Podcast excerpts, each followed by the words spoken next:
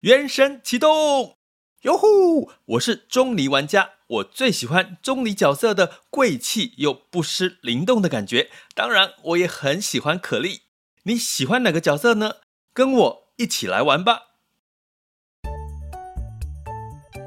想要掌握即时市场观点吗？订阅郭俊宏带你玩转配息，每天不到十七元，你将享有专人整理的每月读书会。配息热点分析以及热门主题解答困惑，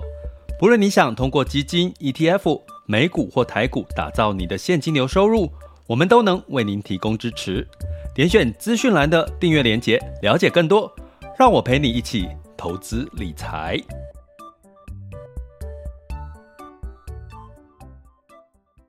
各位亲爱的学员以及听友们，大家中午好、下午好、晚上好。今天是这个二零二三年的五月九日，哈，周二的时间了。那照惯例呢，到了周二的时候呢，其实慢慢的在财报公布，哈，所谓的重量级的财报公布，哦，慢慢的也要接近一些尾声，然后在这个美国升息啊，也接近了尾声。那相对来讲呢，股市你可以喘口气了吗？其实还有一件事情正要发生当中，也就是六月初哈，就是美国的这个举债上限哈到期，就必须要提高提高它的举债上限哈。那这个举债上限呢，基本上呢，它的含义就是说。如果哈这个美国没有在六月初提高举债上限，那美国政府就没有钱去付那些预算或者是一些支出或者一些账单哈，那当然就会让美国的信用哈这个包含债券的信用呢就有违约的风险哈。那在甚至耶伦一直在媒体上面一直讲哈，就是说如果没有赶快解决的话，哦，这个基本上呢，恐会引发这个宪政的危机了，哈。那在刚刚提到的升息尾声了，然后接下来就是这个财报公布了，哎，感觉好像可以稍微喘一口气，可能要到六月之就五月底之前，哦，就是这个举债上限的问题解决了之后呢，呃，怎么解决？你有两种方式，一个就是。呃，赶快的把举债上限哦，再把它拉高哦。比如说本来的本来假设啦，或者是假设，假设是一兆变成是一兆五之类的哦，把拉高，哎，那它就有这个举债的预算再去还这个更多的支出哈。那另外一个做法就是延期哦，就是把举债上限的这个规定哦往后日期往后延哈。那当然这个情况呢。会经历过，因为是民主国家嘛，所以都会经历经历过这个参议院、众议院的一些呃表决哦讨论之后，哈、哦、举债上限哈、哦、可以怎么去通过这个额度哈、哦？那所以呢，这就会是我们在今年的上半年的，应该说比较，如果回顾一下，可能比较大的风险。好、也就是说这件事情过后。慢慢的度过了之后呢，可能就会进入到下半年的一个可能，大家在讨论会不会降息啦，大家在讨论会不会开始有一些景气开始好转的一些状况啦，哈，所以呢，这个部分呢也是我们要特别去留意的了，哈。那基本上目前美国的债务其实是你说高不高哈？你说有没有风险？在 INF 的统计呢，二零二八年其实美国的债务哈，政府债务大概在 GDP 的一百三十六一倍以上哦，一百三十六 percent 哈，在二零一八年是差不多是一百零七哈，一百零七，所以你就一的一百零七 percent，也就是说，你可以简单的去预期，其实，在疫情期间，其实美国其实是货币宽松，货币宽松另外一个逻辑就是大量的举债哈，举债。让它的这个举债的比重已经超过它 G P G D P 的一百三十六点二 percent 哈，二零一八年在疫情发生前是一百零七点四 percent 哈。不过呢，呃，根据过往的经验哈，其实一段时间都会发生这个举债上限的这个讨论。那基本上应该哈会是呃我们会过了，应该最后还是会过。可是，在过之前的这个过程，会产生这个市场上面的担忧、恐慌情绪，那带来就是股市的波动。哦那这个波动，过去的经验其实会影响到全球股市，尤其是美美股跟台股的联动比较密切哈，所以可能台股也会受到一些影响哈。所以呢，在这段时间，当然就是要稍微的呃留意一下，仍然还要稍微小心一点哈。那这件事情过后，可能就比较没有太大的特别的黑天鹅的事件了，除非有一些我们不如不在我们预期之内的齁。那所以呢，在这个情况下，如果你有一些表现不错的标的呢，可能适度的去做一些获利了结哦。那可是你核心资产长期持有，我们常常讲说股债就是要都可以布局配置哦。那所以，我们今天要聊聊债券哦，债券的市场哦，可能我们也一段时间没有聊了哈。那债券市场呢，基本上今年我们有提过，它其实是有资本利得的机会，是在于升息的尾声哈，升息的尾声。那为什么说是升息的尾声呢？我举个例哈，像这个四呃五月份呢，联准会升息一码哈。那升息差不多接近尾声，那这会带来的是美债的殖利率就呃它不升息了，所以美国公债哈公债的价格就会往上哈。为什么？因为代表其实公债的价格简单的逻辑是跟利率是成反比，所以它没有再升息了，所以公债的价格就有机会往上哈。那相对来讲，就代表它的殖利率就会下滑，所以你会看到我们最近在讲十年期美债殖利率，大概都是在三点四、三点五左右，它就上不去了，因为美债的净值、净值然后价格是在往上，就稍微往上。那往上这就代表什么？就是债券的资本利得嘛，你的债券的价格就往上哈。那同样的道理呢，美债的殖利率下滑的过程，其实反而呢，接下来像新兴市场债。它过往的经验呢，在升息到最后的尾声的时候，对新兴市场是一个呃相对的是一个加分题哈，因为诶，你想想看，我现在美债的净值呃价格往上，殖利率是不是稍微下降？所以这个利差哈，利差呢稍微的这个扩大哈，对新兴市场利差扩大，美元呢又稍微偏弱，所以就资金呢慢慢的仍然你会看到今年我常常在讲，就是资金流入在。呃，债券各种债种的情况呢，是比过去的一两年是来的明显的哈。所以呢，我给各位一个数据哈，就是今年以来呢，其实债券跟股票的涨跌幅哈，你可能就会发现，诶，好像债券是默默的在涨，因为你看到媒体大部分都在讲股票怎么样子，股票怎么样哈。呃，我讲这个美。国的非投资等级债呢，大概是四点二一 percent 的涨幅，今年以来哦，哦，它的净值四点二一 percent 的涨幅。美国投资等级债是三点七四 percent 的涨幅，那欧洲的非投资等级债大概三点五六 percent 的涨幅，哈，那还没有真正特别涨到，就是刚刚提到的新兴市场债，新兴市场国家在今年以来是二点二四 percent 的涨幅，哈。所以你会看到的是什么？其实，诶，债券今年以来其实也都慢慢温和的上涨，哈。为什么？因为今年以来到目前为止都还在升息嘛，对不对？啊，五月还在升息，哈。可是接下来就升息可能真的到尾声了，哈。那美国三十年期的公债是上涨了四点六七 percent，哈，它是公债，哈，三十年长年期的，哈。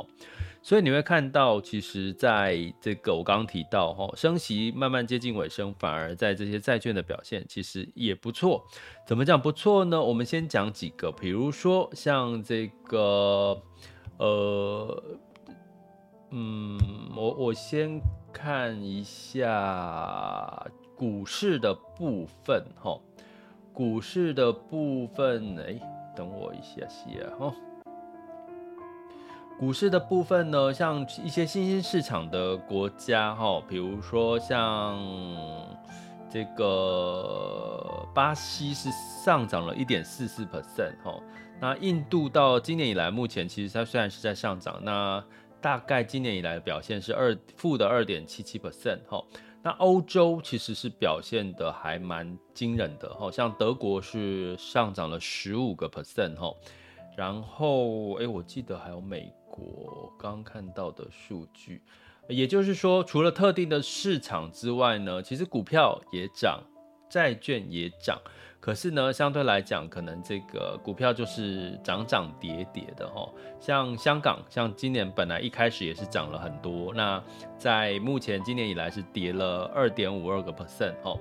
那所以呢，涨幅最多最高的股市是欧洲哦，反而是欧洲股市涨了有两位数哦，反而比美国。哦，甚至台湾哦，我指的是整体的指数来的多哈。那相对来讲，在产业涨幅比较高的哦，这个时间是五月五号的数据哦。科技、非必需消费都个别上涨了二十点四六跟十三点一九 percent 的一个涨幅，在股市的部分哦。所以呢，你从这样对比下来呢，诶，债券是属于温和的缓步的上涨哦，跟股票的这个。反弹，然后再下跌，其实是有一些些的不一样哈。所以，我们从这边来看，其实债券其实是比较适合是所谓的长期的一个核心资产的布局哈。因为它其实你要期待它一个大涨，因为它不是股票嘛，所以它不是一个呃用大涨来表现。所以，如果你要投资债券的话，它其实是比较适合比较偏长期领这个固定收益的一个布局的一个方式。好。那我来看一下吼，今年以来，对啦，像刚刚讲欧洲，大概像一些德国就涨了十几个两位数吼。那像整体的欧洲是涨了九点四六 percent，日本是上涨了九点九二 percent，然后美国是上涨了七点七 percent 吼。那所以呢，债券缓涨的格局，哎、欸，是上半年是被什么升息压抑住了吼。那接下来的下半年呢？接下来下半年呢，是不是？有机会会有更好的表现，吼，其实我觉得这个是呃可以透过升息的节奏，我们可以稍微的来呃多多关注一下，哈。那我们来看一下目前的债券市场的一个殖利率的状况，哈。什么叫殖利率呢？就是你现在买债券，大概它的收益率报这个债息的收益率大概是有多少，哈。那像这个。新兴市场债，哦，新兴市场债，更正一下，我讲一下，美国高收债，哦，就是美国投非投资等级债，大概有八点六四 percent 的殖利率，哦，所以你你就知道是什么，就是你现在投资非投资等级债的话，你现在哦做投资的话，现在买到的净值，基本上它你可以得到八点六四 percent 的美国高收益债的殖利率，那欧洲的高收益债是八点零六 percent 的一个殖利率了，哈。那所以这个新市场也差不多是在八到九个 percent 的一个殖利率哈，所以也就是说我们在讲债券在今年有资本利得，再加上债息相对吸引人的一个利差的一个表现。所以你就可以可想而知是，诶，如果美国那个逻辑就是，美国如果升息，诶，不升息，差不多五到五点二五 percent 的一个利率，它不会再往上了。所以接下来资金呢，诶，除了呢去这个投资在这类的公债之类之外，诶，他发现其实更有吸引力，然后经济相对也越来越稍微稳定，那货币也越来越稳定的就是新兴市场跟这些呃非投资等级债慢慢进入到景气复苏的阶段。它大家资金就会发现，哎，这个殖利率相对是吸引人的，所以带来的资金的一个流入，那这个资金的流入就会，当然就我们讲嘛，股票为什么会涨，就是当有买盘的时候，当有资金流入的时候，就会带动它的这个净值的一个上涨，哈，所以从这个逻辑呢，我们也可以大概的理解，哈，如果接下来美国升息到尾声的时候，哎，反而债券会越来越多吸引的这个。资金流量的一些呃买盘的一些机会哦，包含汇率的部分。那我们今天要讲的是债券的资本利得机会呢？因为在目前媒体大部分都会告诉各位去买公债，二十年期的债。目前以这个台湾投资人最多人在做的布局是二十年期的公债。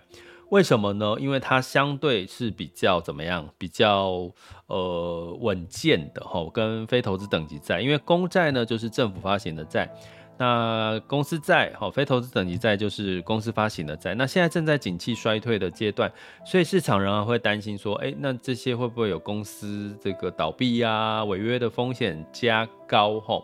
不过呢，你从这边来看，的确哈，那目前来看，今年以来的美国非投资等级债的违约率是来到了二点二二 percent 哈。那摩根大通预估二零二三年的整个违约率会来到三个 percent，就是我们刚刚讲的受到景气的影响。可是你会觉得这个二到三个 percent 其实是高的吗？实际上呢，过去的经验大概是维持哦，非投资等级债的这个违约率大概是维持在二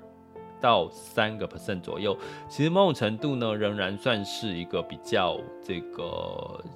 这个偏算是还合理哦。我觉得算是偏合理的一个情况哈。所以非投资等级债最主要是。未来要看的是它的违约的状况。可是我刚刚是不是提到，上半年升息，然后下半年升息不再升息了？对于企业的借贷的成本是不是就稍微降低？再加上下半年是慢慢进入到，哎，可能这个需求慢慢稍微回温哦，景气稍微的这个变好的一个情况下，它反而呢其实是有对于这个违约的压力是减少的哈。所以我们有一个说法就是先短后长，也就是说。或者是先优后先优后劣，也就是说，先找现在你可能投资优质的公债，或者是优质的投资等级债，哈，可能会诶相对来讲表现还不错。可是等到刚刚提到的升息尾声以及这个景气慢慢确定比较没有暴雷状况，偏复苏的话，反而非投资等级债跟新市场债呢就会有一个资本利得的反弹的一个表现。哈，我刚刚其实也告诉各位了，其实反弹的力道。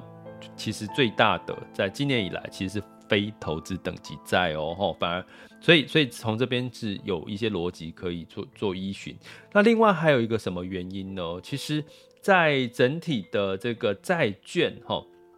整体整体的债券市场的。发行量哈，有两件事，我先讲亚洲债的这个问题，因为很多投资非投资等级债会去买所谓的全球型的非投资等级债，所以它有一部分是亚债哈，亚洲的债。那亚债最重要的，其实你观察的重点就是在于这个中国的这个地产哈，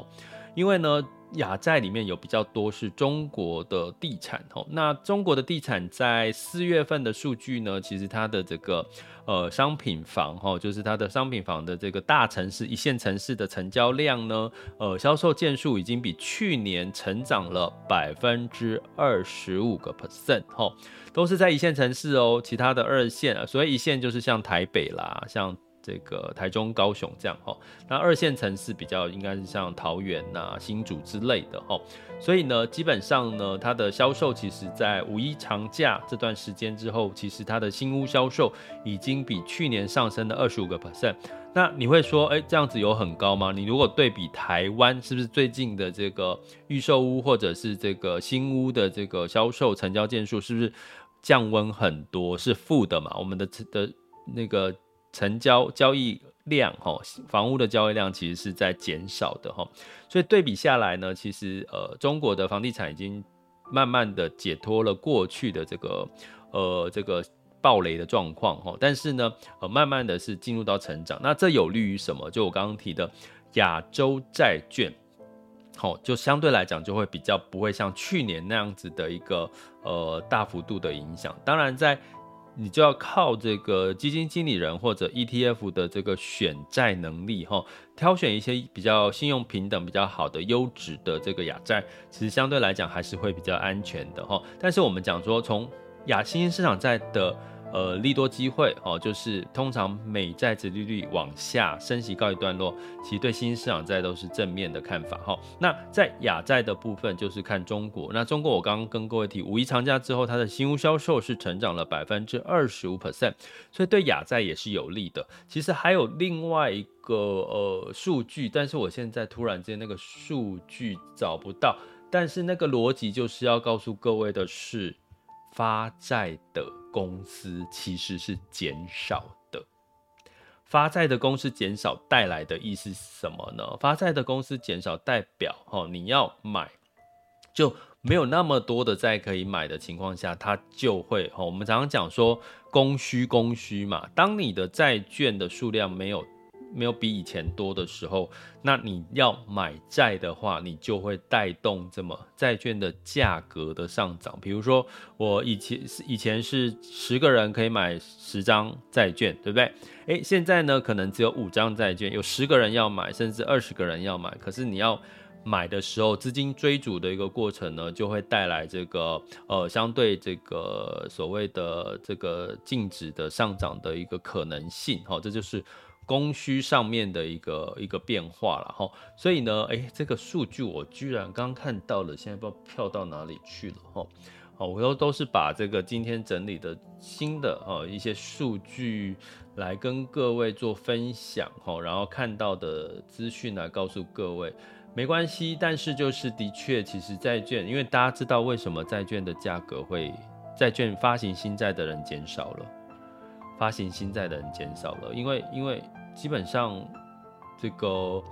呃，大家可以想到嘛，基本上就是升息嘛，现在是利率比较高，现在现在举债的话，其实比较不会有一个比较，你要必须要用比较高的利率才能够吸引投资人，我我放在银行。存款都有五趴了，如果你发债，你是非投资等级债，你要多少的这个利息，人家才会买？一定是超远远超过六趴。我刚刚讲非投资等级债要八趴，所以它可能要远远比八趴以上高，人家才会买。所以就会带来的就是，哎，那。我这个时候发行债券来募资，可能对企业来讲成本太高了，那我就稍微缓一缓哈。所以发债的这个规模其实是有稍微减少。那减少的过程当中，当然就会带来的这个反而诶资金要去买债，可能选择性少，供给减少，那当然债券的价格就有机会有一个一个支撑了哈。所以我们从这边几个因素要告诉各位，其实在升息的尾声哈。虽然股票呢有涨有跌，表现也是蛮吸睛的，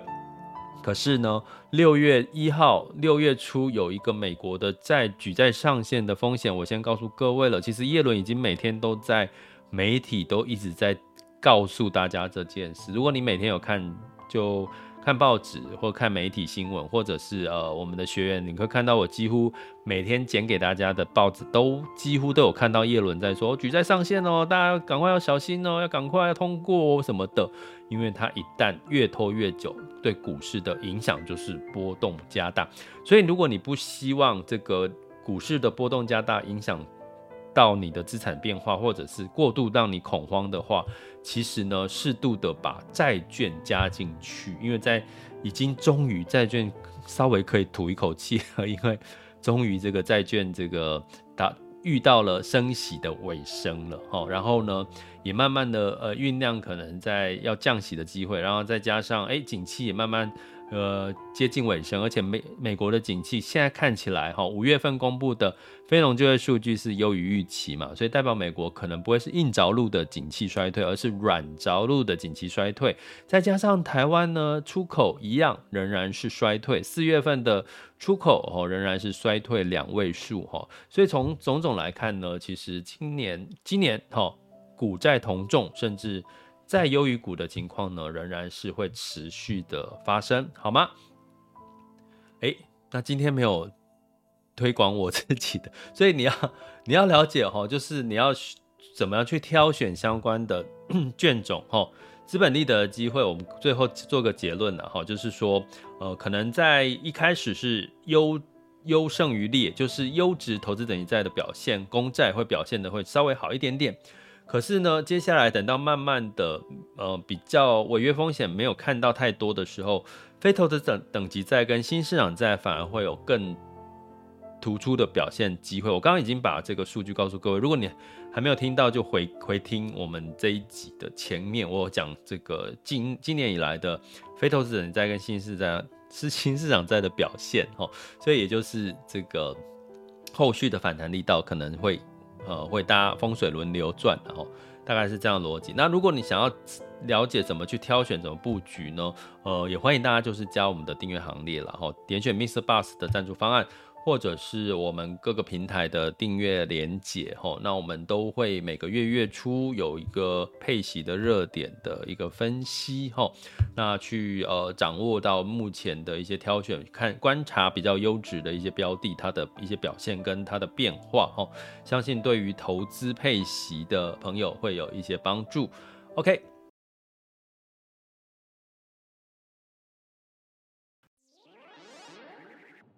想要掌握即时市场观点吗？订阅郭俊宏带你玩转配息，每天不到十七元，你将享有专人整理的每月读书会、配息热点分析以及热门主题解答困惑。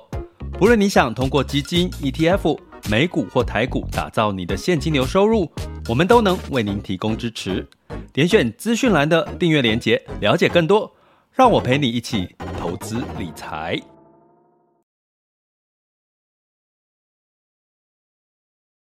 好的，接下来我们进入到二零二三年五月九日周二的全球市场盘势轻松聊。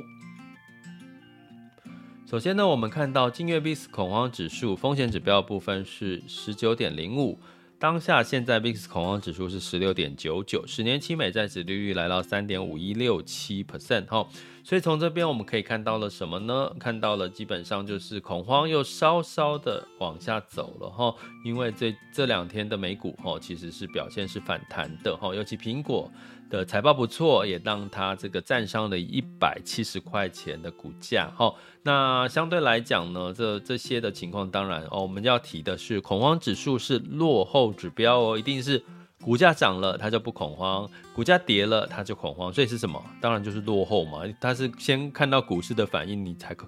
才会恐慌嘛。哈，所以恐落后指标，我们为什么要稍微看一下？也是你可以知道现在的市场情绪是。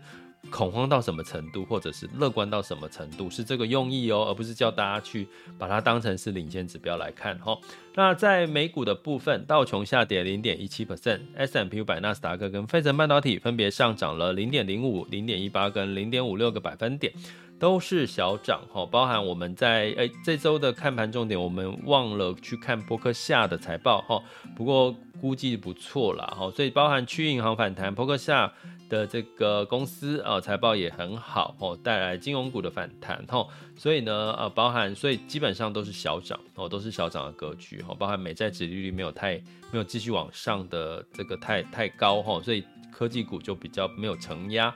那欧股的部分呢，基本上哦，就是也是涨涨跌跌，泛欧六百上涨零点三五 percent，德国下跌零点零五 percent，法国上涨零点一一 percent，英国是休假期休假哈。所以大致上呢，呃，欧洲的表现其实今年以来其实真的也都还跟几乎有点